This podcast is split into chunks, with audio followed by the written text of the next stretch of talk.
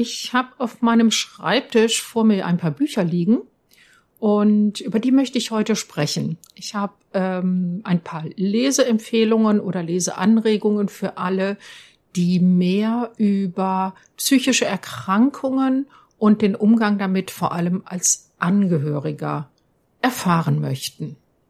Herzlich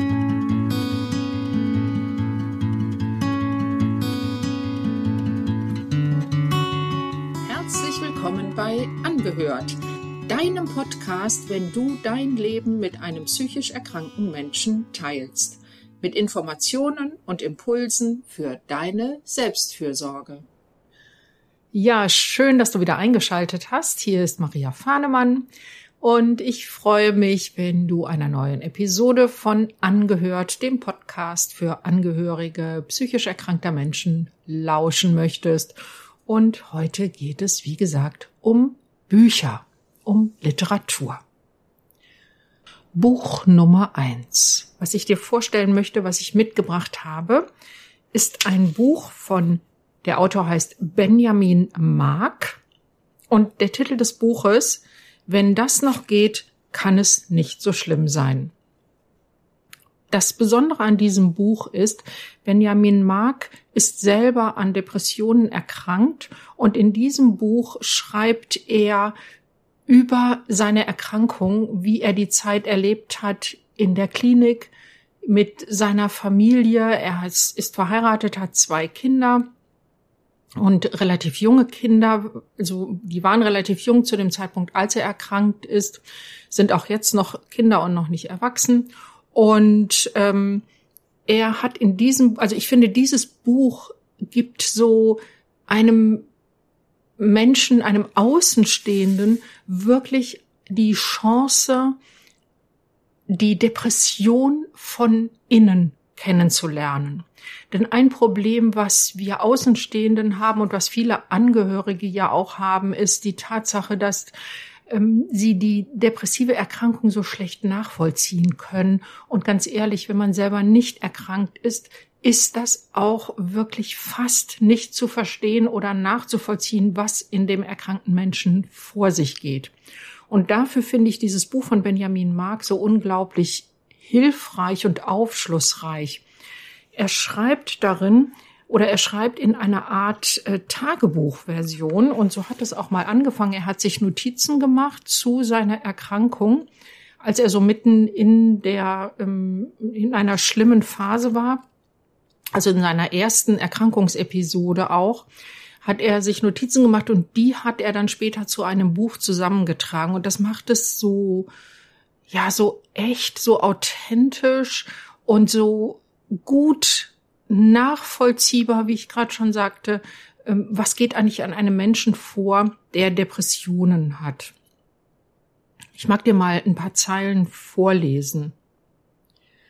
Also die, die Kapitel, das noch vielleicht ganz kurz, sind einfach durchnummeriert. Und ähm, zum Beispiel hier jetzt ein paar Zeilen aus dem Kapitel 28. Diese neuen Gedanken breiten sich in meinem Kopf aus, legen sich auf immer mehr Dinge, hängen leblos und schwer an Ideen, Lieben und Plänen. Ich kann mich nicht konzentrieren. Vielleicht wäre es besser, wenn du gar nicht mehr da wärst. Ich habe Angst, mich heute allein um die Kinder zu kümmern. Ich sehe diesen Film, alle im Kino lachen, und ich verstehe nicht, worüber. Stell dir vor, wie erleichternd es wäre, nicht mehr zu sein. Kein Körper, der schmerzt, keine Gedanken, die dich verwirren, niemand mehr, der alles von dir will, das du eh nicht kannst in diesen paar Zeilen, finde ich, steckt schon so ganz viel drin, was an, an Gedankenwelt und auch an, ja, Gefühlen in ihm, in Benjamin Mark vorging, in dieser schwierigen, ähm, ja, depressiven Episode. Und so in dem Stil geht das eigentlich in dem ganzen Buch. Manche Kapitel, ich blätter hier mal weiter, manche Kapitel sind auch ganz, ganz kurz und geben nur so eins, zwei, drei Gedankenfetzen von sich. Und ähm, ja, ich denke mal, das das ist es, was es so, es ist kein medizinisches Buch, es geht nicht auf Diagnosen ein, es beschreibt nicht, wie eine Therapie funktioniert, sondern es gibt wirklich so eine Innensicht eines erkrankten Menschen. Und äh, Angehörige, die zu mir kommen, haben ja oft genau diese Fragen und sagen, mein Partner zum Beispiel hat sich total zurückgezogen, der ist kaum noch zu Gesprächen bereit. Ähm, ich habe das Gefühl, ich muss ihm alles aus der Nase ziehen, er hält Vereinbarungen nicht ein und so weiter. Und ähm, hier erfahren wir so ein bisschen, wie geht es denn diesem Menschen selbst? Natürlich ist jede Depression wieder ein bisschen anders und jeder Mensch ist natürlich einfach individuell und dennoch gibt es viele Parallelen. Deswegen glaube ich, dass ähm, wenn du als Angehöriger, Angehörige dieses Buch liest, ja, da eine ganze Menge für dich rausnehmen kannst. Also manchmal sind das, wie gesagt, einfach so Satzfetzen. Ich lese noch mal so eine kleine Stelle vor. Hallo? Hallo. Es funktioniert nicht. Aufhören. Vielleicht würde es ja schon reichen, wenn ich dieses Krankenhaus nie mehr verlasse. Vielleicht würde mich das schon ausreichend aus der Rechnung des Lebens nehmen.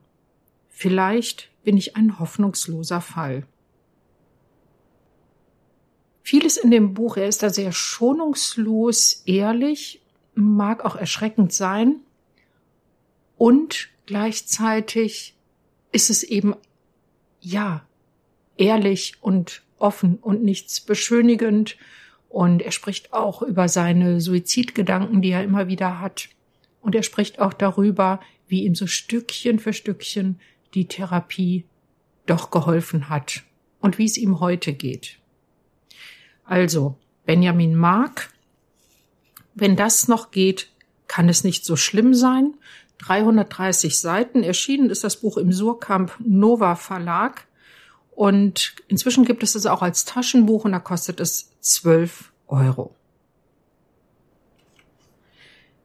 Ein weiteres Buch, was ich dir mitgebracht habe, ist von der Autorin Janine Berg-Pier. Und Janine Berg-Pier ist die Mutter einer psychisch erkrankten Tochter. Und sie hat auch schon mal ein Buch mit ihrer Tochter gemeinsam geschrieben. Damals stand bei ihrer Tochter die Diagnose Schizophrenie im Raum. Und sie sagt, die ist später korrigiert worden in bipolare Störung. Doch äh, dieses Buch, was ich dir hier mitgebracht habe, hat Janine Berg-Pier alleine geschrieben, aus der Sicht der Mutter. Und es richtet sich damit ja in erster Linie an Eltern psychisch erkrankter Kinder. Und der Titel lautet Aufopfern ist keine Lösung. Ich finde, in dem Titel ist schon unheimlich viel drin, was man sich so als Grundsatz im, im Grunde genommen äh, vornehmen kann oder sagen kann.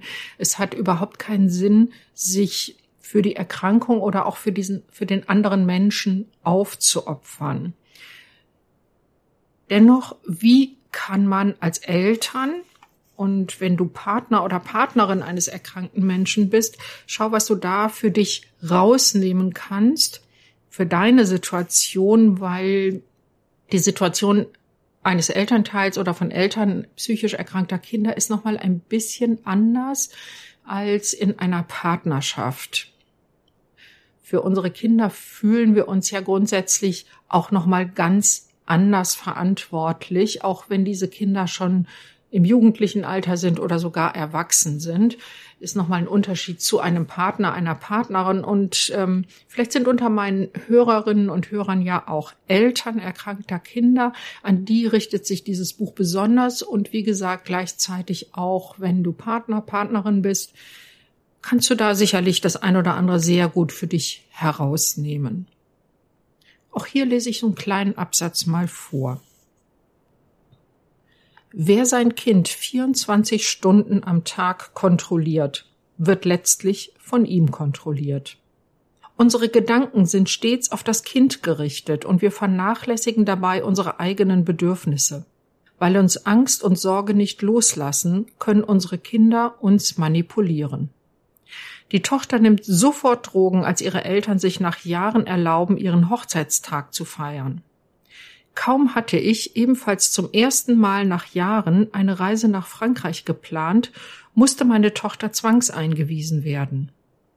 Eltern, die sich über einen langen Zeitraum intensiv um ihr Kind kümmern, erleben, dass in der einen Woche, in der sie die Kontrolle los äh, lockern, ein Drama geschieht. Wenn wir zulassen, dass unsere Angst uns beherrscht und wir durch Kontrolle alle Risiken ausschalten wollen, dann haben unsere Kinder uns im Griff. Mit ihrer Aktion hat die Tochter von Wolfgang und Sabine H. ihre Eltern gezwungen, sich wieder ausschließlich auf sie zu, äh, zu konzentrieren. Wer kontrolliert hier wen? Jetzt könnte man sicherlich auch ähm, die Tochter oder das Kind ersetzen durch die Erkrankung. Und in diesem Kapitel, aus dem ich gerade zitiert habe, geht es eben um Kontrolle und Kontrollverlust. Und Angehörige schildern ihre Hilflosigkeit, die sie empfinden angesichts der Erkrankung des Partners oder der Partnerin, häufig ja auch als massiven Kontrollverlust, was es letztendlich ja auch ist, weil sie erleben, mit allen Kontrollstrategien, mit denen sie sonst ihr Leben ich sag mal, in den Griff bekommen. Kontrolle ist ja so ein Grundbedürfnis, was wir haben. Und all diese Strategien versagen hier angesichts einer Erkrankung. Man könnte das ja auch auf eine körperliche Erkrankung übertragen. Wenn jemand eine chronische körperliche Erkrankung hat, hat man genauso wenig Kontrolle darüber. Und bei psychischen Erkrankungen ist es eben auch so. Und ähm, so könnte man sagen, wenn man versucht, den Partner 24 Stunden am Tag zu kontrollieren, ja, wird man letztlich von ihm kontrolliert. Aber auch wenn meine Gedanken ständig bei der Erkrankung sind, auch dann vernachlässigen wir unsere eigenen Bedürfnisse. Also auch dieses Buch ähm, kann ich wirklich empfehlen. Es ist sehr, sehr einfach zu lesen. Es liest sich sozusagen so runter. Es ist total lebensnah, weil Janine Berg-Pier diese ganze Situation ja selber nicht nur durchgemacht hat, sondern im Grunde genommen weiterhin durchmacht, weil ihre Tochter ist eben chronisch psychisch erkrankt. Und wie sie es geschafft hat, damit zu leben, sich damit, ähm, ja, damit irgendwie klar zu kommen, das beschreibt sie hier ganz wunderbar und gibt ganz viele ganz praktische Hinweise an betroffene Angehörige. Im Anhang hat sie eine Menge nützliche Adressen zusammengestellt. Ähm, so wird das Ganze zu einem wirklich ganz praktischen Handbuch auch. Also Janine Berg-Pier. Aufopfern ist keine Lösung. Der Untertitel Mut zu mehr Gelassenheit für Eltern psychisch erkrankter Kinder und Erwachsener. Erschienen ist das Buch im Kösel Verlag. Es ist broschiert, hat 191 Seiten und kostet 17 Euro. Das nächste Buch, was ich dir mitgebracht habe, ist so ein bisschen schon ein Klassiker, wenn es um das Thema Depressionen geht. Geschrieben wurde es von Matthew und Ainsley Johnston. Mit dem schwarzen Hund leben ist der Titel. Es gibt von Matthew Johnson noch ein anderes Buch. Also die beiden sind ein Ehepaar und er ist an Depressionen erkrankt und er hat ein Buch geschrieben, Mein schwarzer Hund, wo er über seine Erkrankung spricht. Dieses Buch mit dem schwarzen Hund Leben richtet sich an Angehörige und Freunde depressiver Menschen. Und der Untertitel lautet dann auch, wie Angehörige und Freunde depressiven Menschen helfen können, ohne sich dabei selbst zu verlieren. Das ist ja eigentlich auch so der Ansatz meiner Arbeit immer. Dieses Buch kommt so ein bisschen wie ein Bilderbuch daher. Es ist gar nicht so wahnsinnig viel Text, sondern es ist sehr ähm, anschaulich, sehr eindringlich ähm, illustriert und ähm, hat auf jeder Seite im Grunde nur ein bisschen Text. Die beiden haben das Buch aufgeteilt in unterschiedliche Kapitel. Und zwar geht es einmal um die Symptomatik depressiver Erkrankungen. Und dieses Kapitel überschreiben sie mit, was ihnen vielleicht aufgefallen ist. Und da wird so ganz anschaulich in, in, wie gesagt, Illustrationen und auch im Text beschrieben, wie das wirklich im Alltag auch von außen sich darstellt, eine Depression. Also beispielsweise haben wir hier ein, ein Bild, wie jemand, also wie ein Paar da steht und sie ist, sieht eigentlich aus wie so ein Garderobenständer sozusagen. Also es hängen ganz viele Mäntel auf ihr und Hüte. Und äh, der Mann, also die haben hier in dem Buch quasi die Rollen getauscht. Da ist die Frau, die depressiv erkrankte Person und ihr Mann steht neben ihr und will auch noch einen weiteren Mantel sozusagen auf sie hängen, als sei sie die Garderobe. Und er winkt einer Gruppe von Menschen zu und sie steht da äh, mit einem, ja, sehr betrübt aussehenden Gesichtsausdruck. Neben ihr der schwarze Hund. Der schwarze Hund steht ja für die Depression. Und als Text steht dann daneben, allmählich ziehen sie sich von geselligen Anlässen und anderen Aktivitäten zurück, die eigentlich Spaß machen. Das beschreibt eine, ein typisches Symptom der depressiven Erkrankung, nämlich das, was man als sozialen Rückzug bezeichnet. Das nächste Kapitel ist ganz handfest, ganz praktisch, was man nicht sagen sollte als Angehöriger. Da sind jetzt so Dinge wie ähm, die habe ich auch in meinem, ich habe ja auch einen Blogartikel zu dem Thema oder ich habe eine, eine ähm, Podcast-Folge auch zum, zum Thema, äh, wenn der Partner Depressionen hat, zehn Dinge, die du tun kannst. Da wirst du einiges wiedererkennen. Also zum Beispiel, was man nicht sagen sollte, jetzt komm mal in die Puschen. Wenn es so einfach wäre, den Kopf nicht mehr hängen zu lassen, dann würden sie es tun. Niemand hat freiwillig eine Depression als Erklärung dazu. Das ist also das Kapitel, was man nicht sagen sollte. Das nächste Kapitel, was man Gutes tun und sagen kann. Also auch hier ganz lebensnah, ganz praktisch. Was kannst du tun, wenn dein Partner, deine Partnerin Depressionen hat? Und das letzte Kapitel, das ist ja auch das, was ich immer sage. Verlier dich selbst nicht aus den Augen. Und das heißt dann auch folgerichtig, wie man gut für sich selber sorgen kann. Ich finde dieses Buch durch die, diese Aufteilung, diese ganz lebensnahe, lebenspraktische Aufmachung und auch mit diesen vielen Illustrationen, wie gesagt, das ist fast wie ein Bilderbuch eigentlich, finde ich auch geeignet, um mit Kindern, mit etwas älteren Kindern, ich würde sagen vielleicht ähm, so ab, ja, frühestens vierte Klasse, vielleicht eher so fünfte, sechste, siebte Klasse oder Jugendliche, ähm, über das Thema Depressionen zu sprechen, um zu erklären oder ja, ein bisschen zu veranschaulichen, was mit Mama oder Papa da im Moment unter Umständen los ist. Das Buch ist erschienen im Kunstmann Verlag. Matthew und Ainsley Johnston mit dem schwarzen Hund leben. Es hat 80 Seiten und kostet 16 Euro. Das nächste Buch, das ich dir mitgebracht habe, ist wiederum ein Buch aus der Sicht eines, einer Betroffenen. Und zwar einer jungen Frau, Dominique de Marnay, warum Normalsein gar nicht so normal ist. Pünktchen, Pünktchen, Pünktchen und warum Reden hilft. Dominique de Marnier ist ein, äh, de Marnay ist eine junge Frau, die als ähm, späte Jugendliche, äh, junge Erwachsene an einer Borderline-Erkrankung erkrankt ist, Borderline-Störung erkrankt ist. Ähm, die Borderline-Störung gehört zu den Persönlichkeitsstörungen, so werden sie zumindest im ICD-10, das ist das Handbuch, internationale Handbuch der Klassifizierung von Erkrankungen, aufgeführt. Das ähm, ICD-11, was ab nächstem Jahr äh, gültig ist, fasst diese Erkrankung etwas anders zusammen, aber Borderline ähm, es hat vielleicht auch, haben vielleicht viele schon mal gehört, gehört, äh, schon mal gehört, genau, gehört zu den emotional instabilen Persönlichkeitsstörungen. So ist es im Moment noch eingeordnet.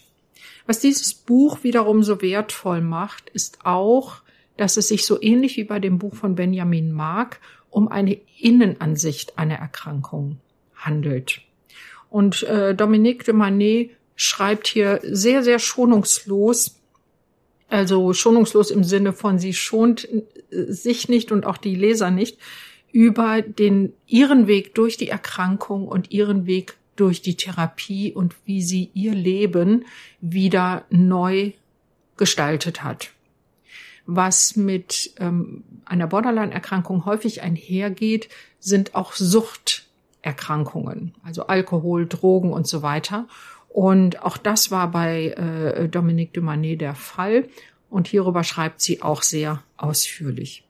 Im ersten Teil des Buches geht sie ähm, sehr sachbuchmäßig vor, beschreibt einzelne ähm, Krankheitskriterien, Diagnosekriterien und ähm, ordnet das Ganze ja psychopathologisch, wie wir sagen, also aus Psychologe, psychischer Krankheitssicht sozusagen ähm, ein für den Leser. Das ist mit Sicherheit nochmal sehr hilfreich, um auch zu verstehen, was, was diese Erkrankung ausmacht.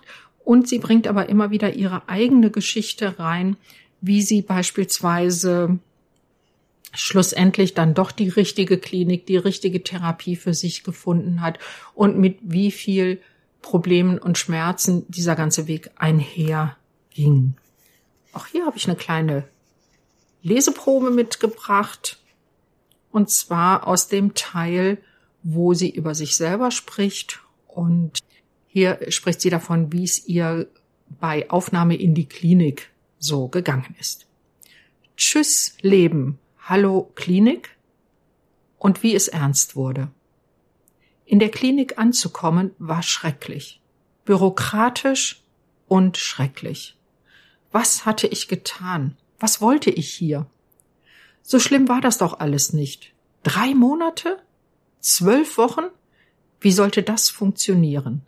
Darf ich bitte wieder gehen? Bei der Aufnahme waren alle furchtbar nett. Die Ärzte, die Pfleger, das Personal, aber ich war einfach überfordert. Die Klinik war recht neu, modern, die Zimmer deutlich besser, als ich sie mir vorgestellt hatte.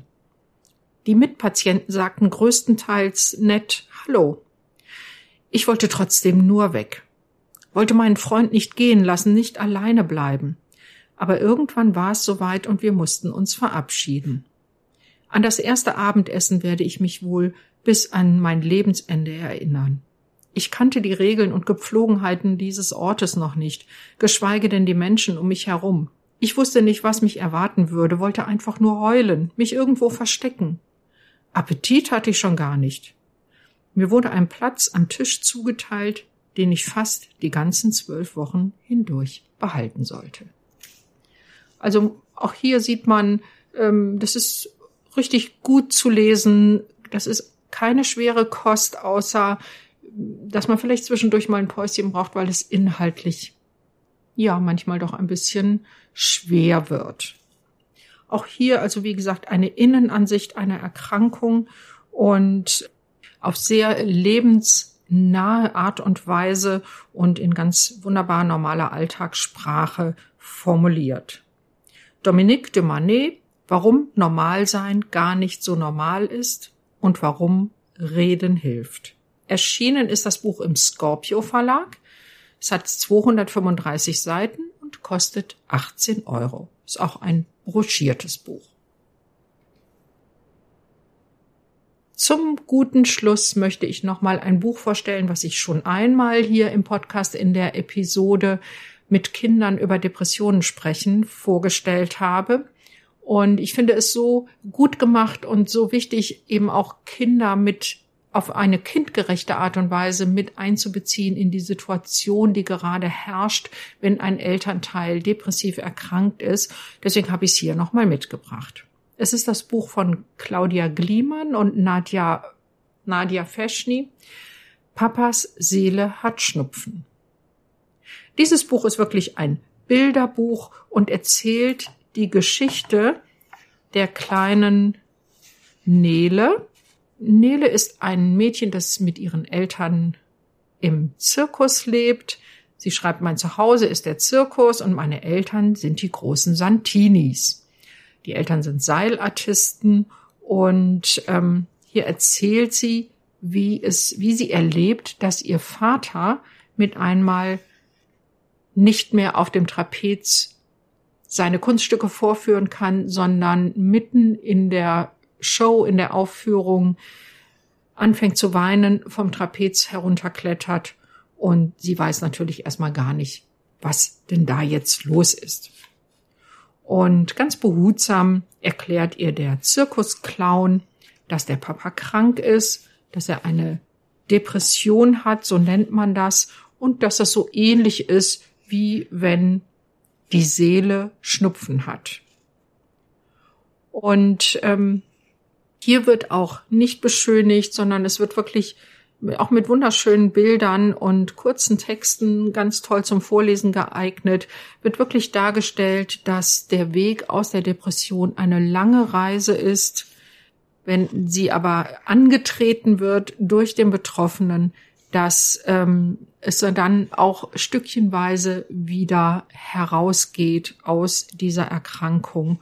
Und ähm, sie erklärt, wie der Vater in eine Klinik geht und dass er ziemlich lange im Krankenhaus bleiben muss. Hier steht es zum Beispiel, Papa musste ziemlich lange im Krankenhaus bleiben. Jeden Tag habe ich ein Blatt vom Kalender abgerissen. Ich habe ihn so vermisst.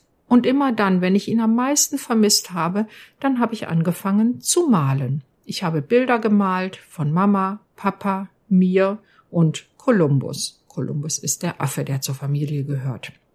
Von den schönen Zeiten, als Papa noch ganz gesund war und seine Seele auch. Damals waren wir immer fröhlich und haben so viel gelacht. Schließlich kommt der Vater aus dem Krankenhaus und ähm, Nele freut sich natürlich ganz fürchterlich darüber. Und er erklärt ihr, dass er jetzt auch noch ein bisschen braucht, um wieder ganz gesund zu werden. Dass er zum Beispiel in diesem Fall Tabletten nehmen muss und dass er weiterhin zu einem Arzt geht für die Seele. Ein Arzt, mit dem man hauptsächlich redet, denn das ist die Art der Behandlung.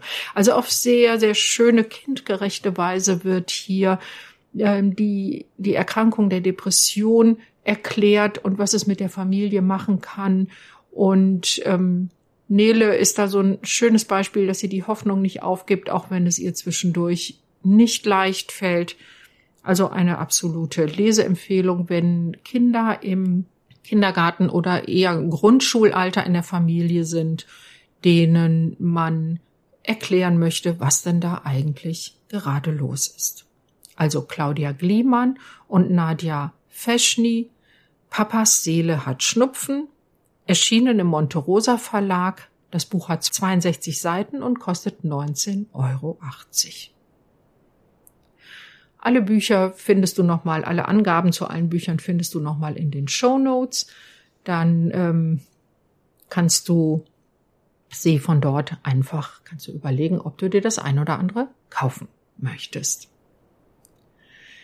Ja, wenn du über die Lektüre hinaus Hilfe für dich suchst, Hilfe dabei, wieder zu dir selber zurückzufinden, dich abzugrenzen, gut für dich zu sorgen, dann bin ich da gerne deine Ansprechpartnerin. Schreib mir doch einfach eine E-Mail an kontakt@praxisfahnemann.de. Praxisfahnemann einfach in einem Wort und ich antworte dir auf jeden Fall.